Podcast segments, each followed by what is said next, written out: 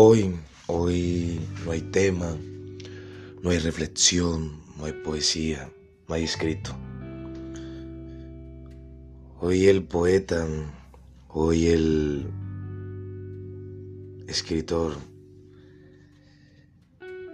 está en resiliencia, está en esa resistencia, en medio del dolor, en medio de todo lo que causa los días grises, los días lluviosos, que por cierto, por estos días se presentan aquí en Colombia, más especialmente aquí en Cali. Por eso hoy no hay un tema, hoy simplemente hay un alma que también es frágil,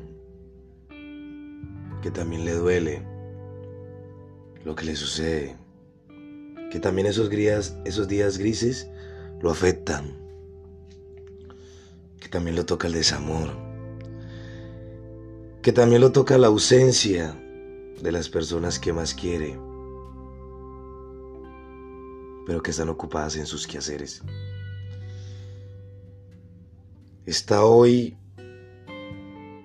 un silencio que no emerge de lo físico, sino de lo espiritual, de, las emociones, de esas emociones que suben y de esa inteligencia que va, que lo hace perder el control, que como decía Eckhart Toller, se va de pensamiento en pensamiento, como cuando el pez muerde la carnada que se va detrás de ella hasta que es capturado así. Así va la vida de este poeta, de este escritor, de este conferencista,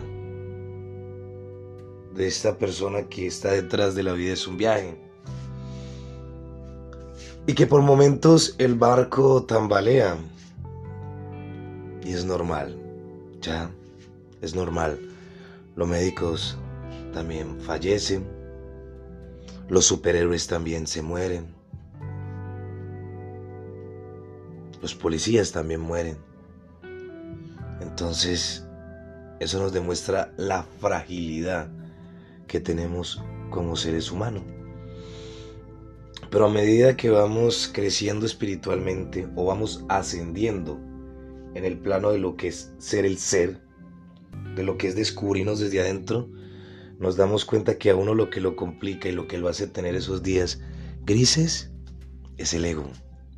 Recordemos, el ego siempre va a ser como codicioso, por más que tengamos casa, carro, beca, nos va a hacer querer buscar más y más y más y más y más. Y nunca nada nos va a satisfacer. Por eso es que vienen las infidelidades, los asesinatos, nacen las envidias, las empresas se caen, porque como muchas empresas se basan es en contratar personas para que sean esclavos de ellos y no se toman el tiempo de preguntarse cómo está su día, cómo están sus sentimientos, de tener esas relaciones interpersonales, esa comunicación. Entonces se van creando envidias y como decía por ahí una frase, cuando el mal trabajador es premiado, el bueno se desanima y así sucesivamente.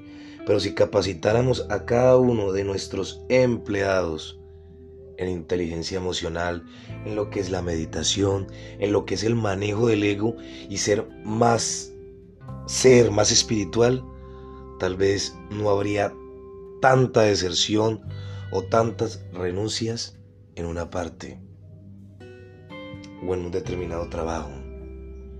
Pero lastimosamente no hay esa comunicación no hay, digamos que igualdad, pero todos no somos iguales porque no tenemos los mismos talentos ni los mismos dones.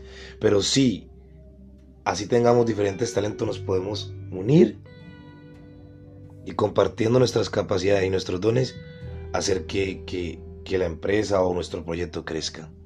Entonces, por eso hoy, este poeta, este escritor, este conferencista, esta persona que está detrás de la vida es un viaje de este podcast, se siente así. Pero es porque cada día medita y reflexiona en que ese ego tiene que disminuirse para que nazca ese Jefferson, que es real, ese ser espiritual. Y no es fácil, porque tratar de mantener la, la, mente en calma cuando afuera todo está en caos, eso se necesita de mucha práctica, de mucha meditación. Por eso hoy no hay nada de reflexiones, ni de versos, ni escritos.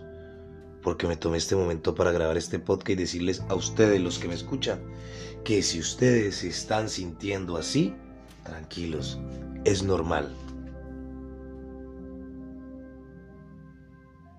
Como dijo Ricardo Arjona en su canción con Gaby Moreno, las nubes grises también hacen parte del paisaje.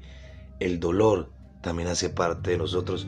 Así, así seamos ricos, millonarios, humildes, sin dinero, universitarios, con cargo o sin cargo. Pero a todos nos afectan los días grises. Que unos, cuando tenemos despertar conciencia, de pronto nos acude más, sí. Hay otras personas que lo toman normal, porque su despertar de conciencia no lo tienen. Entonces para ellos todo es normal. Pero cuando entramos en meditación, entonces nos damos cuenta que el caos y todo eso hace parte de nosotros, pero cuando lo aprendemos a manejar desde el ser no nos domina. Simplemente analizamos el pensamiento y lo dejamos ir. O sea, que si tú te estás sintiendo así, tranquilo. Mira, aquí hay una persona que compone, aquí hay unos podcasts que tú escuchas. Y también se siente triste. También hay momentos duros. Entonces te animo a que observes ese pensamiento. Léete El poder de la hora de Eckhart y vas a encontrar muchas cosas importantes en ese libro y un despertar de conciencia a otro nivel. Como siempre les digo, sonrían, vístanse de optimismo y tranquilos. Se vale estar roto de vez en cuando para saber de qué estamos hechos. Que estén bien.